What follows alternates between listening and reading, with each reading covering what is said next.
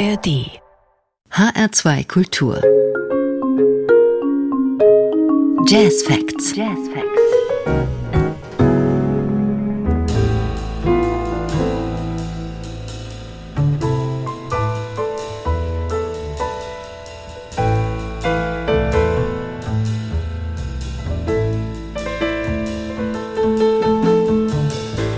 Heute mit der Berliner Pianistin Maria Baptist, die es gern mit Gerhard Richter hält, der gesagt hat, die Kunst ist die höchste Form der Hoffnung.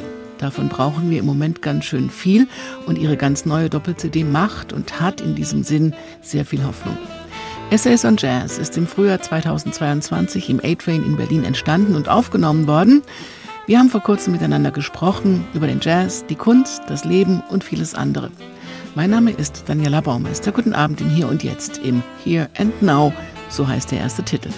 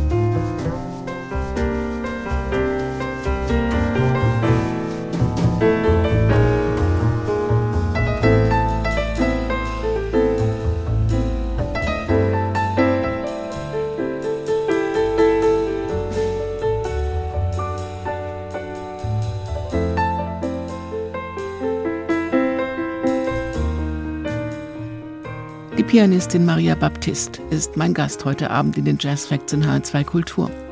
Irgendwo zwischen Jazz und Klassik spielt sie alles und alles, was sie macht, zeigt eine starke Persönlichkeit, einen eigenen Stil.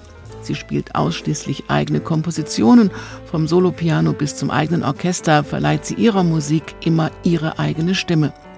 Die Zeitschrift Downbeat jubelte gerade. Maria Baptists rhapsodischer, freifließender Klavierstil erinnere an Bill Evans oder Keith Jarrett. Und ich habe sie gefragt, ob sie damit was anfangen kann. Das ist natürlich ein äh, sehr, sehr schönes Kompliment. Die genannten Persönlichkeiten sind äh, natürlich auf jeden Fall meine Heroes, also äh, große Vorbilder von mir. Äh, die mich mein Leben lang schon äh, im Prinzip begleiten. Aber ich bin jetzt niemand, ich denke jetzt da nicht groß vertiefend weiter drüber nach, sondern äh, mache meine Musik und konzentriere mich auf meine Projekte, meine Alben und so weiter. Also das bleibt dann nicht lange hängen. Hast du denn zum Beispiel Keith Jarrett schon mal getroffen? Getroffen nicht. Ich habe ihn mehrfach äh, live erlebt. Das waren immer hervorragende Konzerte. Ähm, ich kenne unglaublich viele von seinen Aufnahmen, ist ja unglaublich produktiv gewesen. Getroffen habe ich ihn aber live nicht. Hättest du gern mal? Ich weiß nicht. Es ist immer ein bisschen schwierig nach dem Konzert. Keine Ahnung, ob da noch Platz oder Raum ist für ein Gespräch. Klar, denkt man manchmal, was würde man dann so jemanden in so einem kurzen Slot fragen? Das ist ja sicherlich dann auch nicht eine Ebene, wo man äh, stundenlang miteinander kommuniziert. Ist halt nicht passiert. Denkst du manchmal drüber nach, dass es ganz schön wäre, so eine Zeitmaschine zu haben, zum Beispiel John Coltrane zu sehen oder mit Bill Evans auf der Bühne zu sitzen? Ich finde die Vorstellung schon faszinierend. Also Time Traveling ist natürlich äh, ein abenteuerlicher Gedanke. Ich muss sagen, jetzt zum Beispiel, wenn man ans John Coltrane Quartett denkt, im Zuschauerraum würde ich gerne sitzen. Also das hätte ich äh, gerne erlebt. Äh, aber jetzt da musikalisch mitzumischen, das halte ich nicht für, äh, für mich persönlich nicht für äh, erstrebenswert. Ich finde, das Quartett an sich ist so grandios und rund und in sich so stimmig, das äh, sollte dann auch einfach so bleiben. Nun bist du ja auch nicht irgendjemand, sondern noch ein Zitat, Vorbild einer neuen Jazzgeneration und Schwergewicht der deutschen Jazzszene. Kannst es also durchaus auch mit den großen Amerikanern aufnehmen. Ja, danke fürs Kompliment. Klar, ne? aber ich bin natürlich auch eine andere Generation, mache meine eigene Musik ähm, in den verschiedensten Projekten und bin sehr glücklich äh, mit meiner Situation. Äh, es hat, mein Leben hat eine große Freiheit. Ich äh, bin viel unterwegs, ich spiele viel, habe spannende äh, Musikerinnen und Musiker um mich rum, tolle Projekte. Also ich bin, ja, bin, bin am Start. Das ist sehr, sehr schön. Diese Entspanntheit, diese Hoffnung, dieses Glück strahlt sie aus im Gespräch und in ihrer Musik. Hier stand der Mond still. The moon stood still.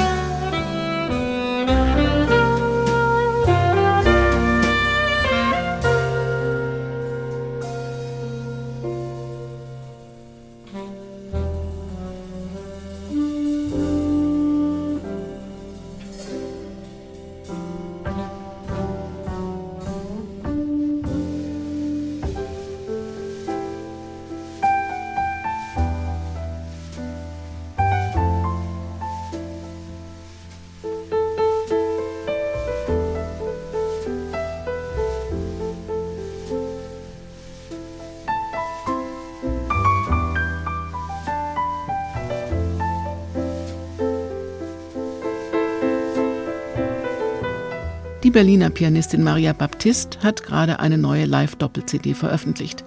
Ein Konzert ist für sie immer Hingabe an den Moment und, wenn alles gut läuft, ein Glücksgefühl.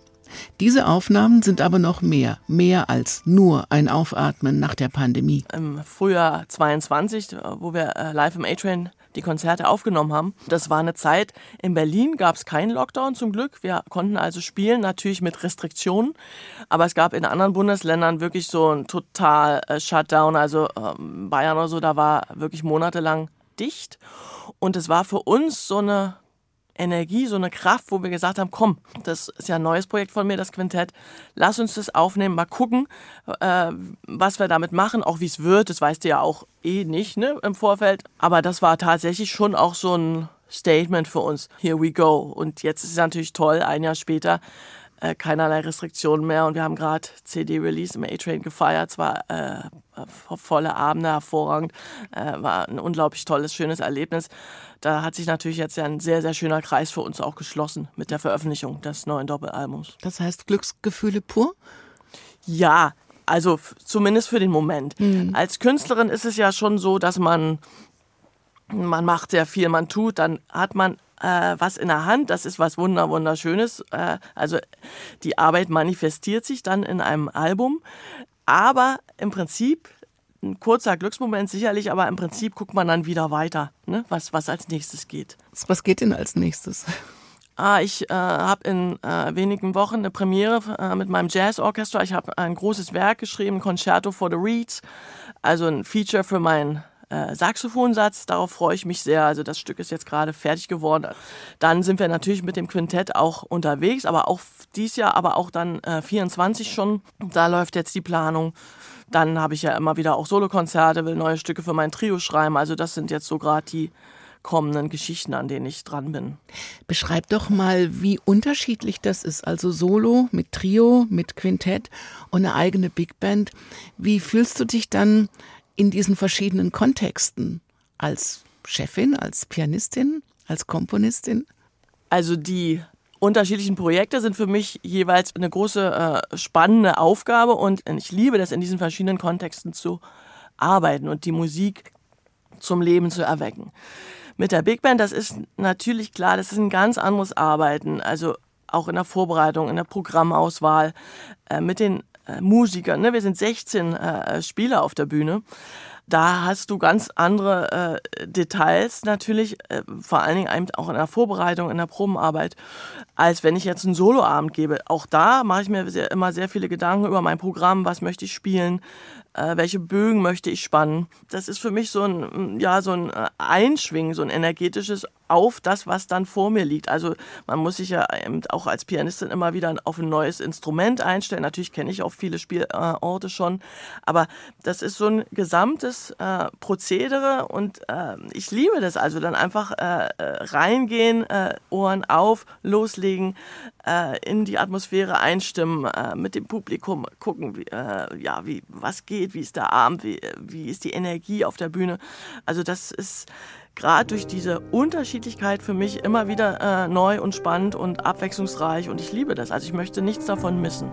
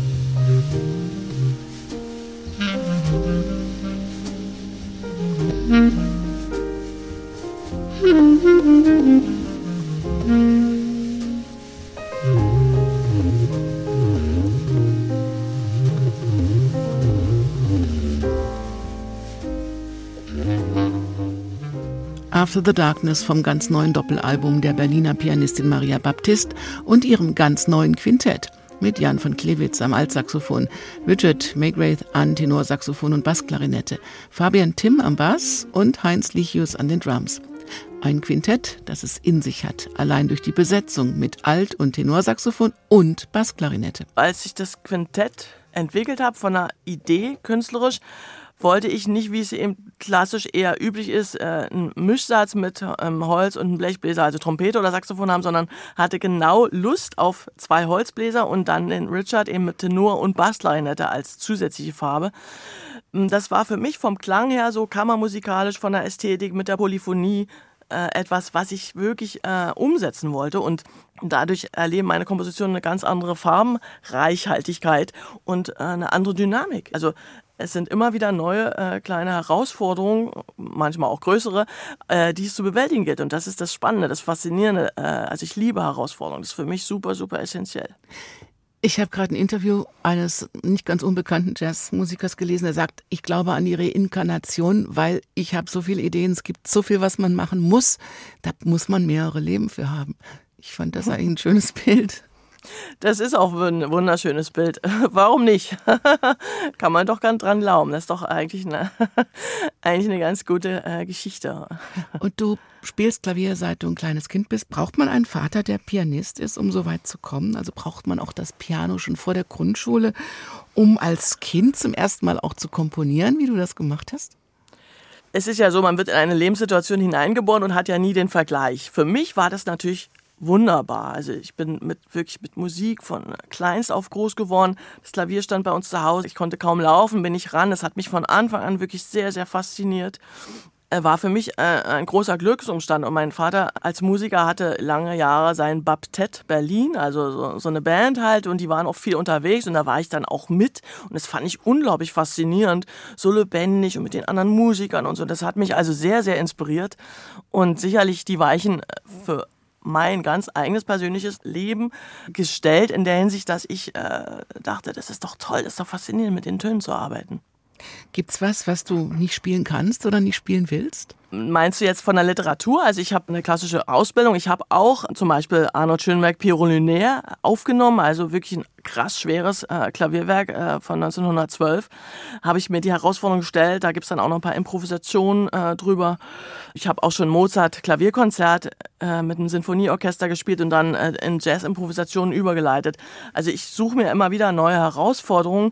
Ich habe gerade während meiner Ausbildungszeit sehr, sehr viel stilistisch unterschiedliche Sachen gemacht. Also von Rock'n'Roll, Ragtime, Free Jazz, wirklich ganzes Spektrum ausprobiert und das waren aber alles für mich so Schulen, ja, also Lektionen, um daraus wirklich zu gucken, wo schlägt mein Herz am höchsten, wo will ich mich hinentwickeln musikalisch mit meiner eigenen Musik. Also das waren alles so kleine Stationen, die äh, letzten Endes einen riesen Erfahrungsschatz für mich damals äh, bedeutet haben, aber so ein Kanal auch waren, wo ich gesagt habe, okay, da ist deine Vision und da willst du weiterarbeiten mit deiner Musik. Spielst du morgens nach dem Aufstehen auch mal einen Bach oder so zum Einspielen? Auf jeden Fall. Also ich spiele fast täglich ein bisschen Bach. Also Bach ist für mich der größte Komponist aller Zeiten. Diese Musik hat so eine Tiefe und so eine Kraft und äh, in sich Klarheit und gleichzeitig Komplexität. Äh, das erfüllt mich mit unglaublich viel Freude und innerem Frieden. Das ist also eigentlich ein Teil meiner täglichen äh, Klavierroutine. Nach Möglichkeit versuche ich wirklich jeden Tag ein bisschen Bach zu spielen. Ich glaube, er wäre ein großer Jatzer geworden. Mit Sicherheit. Mit Sicherheit. Ne? Da äh, schwärmen ja viele äh, Jazzmusiker und Musikerinnen drüber, ne? dass er ein gro großer äh, Einfluss ist. Ja, ich würde ihn gerne mal auf der Orgel improvisieren hören. Ja, das würde ich auch gerne erleben. Da wäre dann die äh, Zeitmaschine wieder ein, eine schöne Möglichkeit hinzureisen.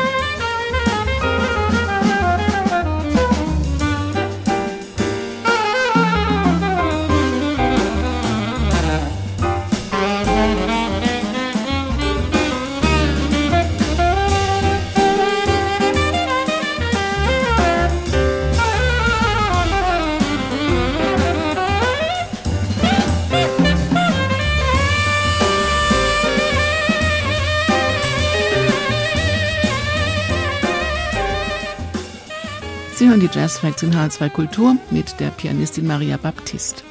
Mit sechs hat sie mit dem Klavier angefangen. Mit elf hat sie zum ersten Mal komponiert. Mit 17 hatte sie ihr erstes Jazz-Trio. Sie studierte früh an der Hochschule für Musik Hans Eisler in Berlin, gewann die ersten Preise, zog nach New York und studierte dort weiter. Traf die ersten Jazzgrößen, mit denen sie arbeiten konnte, zum Beispiel mit Maria Schneider, kam zurück nach Deutschland und studierte weiter, jetzt Komposition. Ihre eigene Stimme hatte sie bis dahin schon längst gefunden, hochemotional, lebendig, berührend. Eine Stimme, die aber durchaus variiert und sich verändert. Ein Leben im Einklang mit sich und der Musik ist wichtig. Achtsamkeit und Meditation klingen auch in ihren Stücken durch. Das klingt nach einem guten Leben, aber kann man bzw. kann sie als Musikerin davon heute auch leben? Gut, Leben ist ja immer auch eine äh, relative Geschichte. Ich bin in der glücklichen Situation, dass ich eine Professur an der Berliner Hochschule für Musik Hans Eisler habe und das ist natürlich mein Standbein. Und meine ganzen künstlerischen Aktivitäten, das kennen ja alle Musikerinnen und Musiker, das ist mal mehr, mal ist es weniger. Also ich kann mich nicht beklagen, ich bin äh, zufrieden und ähm, bin, ja, bin auch optimistisch, dass das auch weiter so geht. Wie entwickelt man sich weiter, wenn man so lange in einem Bereich oder in verschiedenen Bereichen unterwegs ist. Vor zehn Jahren hattest du mal ein Album, das hieß Self-Portrait. Würde sich das heute anders anhören, dieses Selbstporträt? Oh, das hoffe ich sehr. Also das ist das, was ich mir wirklich auch immer wünsche. Also ich habe in meinem Programm teilweise Stücke, die schon wirklich sehr viele Jahre alt sind. Manche Stücke sind super neu. Für mich ist die Herausforderung wirklich, die liegt darin, die in den Interpretationen immer doch wieder einen neuen kleinen Pfad zu finden. Mein Konzept in den Konzerten ist auch, dass ich oft Überleitungen zwischen den Titeln äh, spiele und schaffe und die wirklich komplett äh, frei improvisatorisch sind und dadurch immer wieder auch ein neuer Zugang zu dem äh, kompositorischen Material erfolgt. Und ich bin weiterhin sehr neugierig, sehr wissbegierig. Also ich beschäftige mich viel mit anderen Künsten, mache auch durchaus viele andere Sachen. Einfach das Leben aufsaugen. Und das ist für mich äh, ein wichtiger Aspekt, einfach um meine eigene Kreativität ständig auch zu nähern. Es gibt auch sehr schöne Fotos von dir. Da steht zwar Vogue drunter, aber es ist nicht das Titelbild der Vogue gewesen. Nein, es war nicht das Titelbild der Vogue, aber äh, es war das Online-Magazin der Vogue. Da waren äh, einige Fotos von mir drin, das stimmt ich habe das Glück, dass meine Frau äh, professionelle Fotografin ist und da bin ich natürlich dann äh, öfter einfach mal Model und so hat sich das dann ergeben, dass die Fotos dann dort veröffentlicht wurden. Also sie hat die dann eingereicht und dann wurden die da veröffentlicht. Die Kunst ist die höchste Form der Hoffnung und hat Gerhard Richter gesagt, um es noch bei der Kunst zu bleiben, brauchen wir davon mehr denn je? Unbedingt. Also ich sehe ja sehr, sehr viel natürlich auf uns Menschen immer weiter einströmen. Vieles ist da, was einen niederdrückt. Viele Probleme, große und kleine, äh, völlig klar. Und ich denke, dass es umso wichtiger ist, sich aus diesem Ganzen äh, auch mal rauszuschälen, mal die Gedanken loszulassen, den eigenen Strom an Gedanken loszulassen und mal einfach einzutauchen in Kunst. Natürlich schön, wenn es mein Album ist, aber ich meine, grundsätzlich, wenn man über Kunst redet, ist das, denke ich, eine wichtige Aufgabe, wirklich mal einzutauchen, loszulassen, sich auf ein neues Abenteuer einzulassen, sodass der innere Motor und die innere Unruhe einfach mal zur Ruhe kommt. Weil dann merkt man, dass da auf einmal sich wieder auch eine Kraft entwickeln kann und Raum ist für auch vielleicht neue eigene Ideen, so dass man das Leben auch wieder spüren kann, das Leben einfach auch wertschätzen kann. Also da denke ich, hat Kunst einen sehr, sehr essentiellen Auftrag für die Menschen.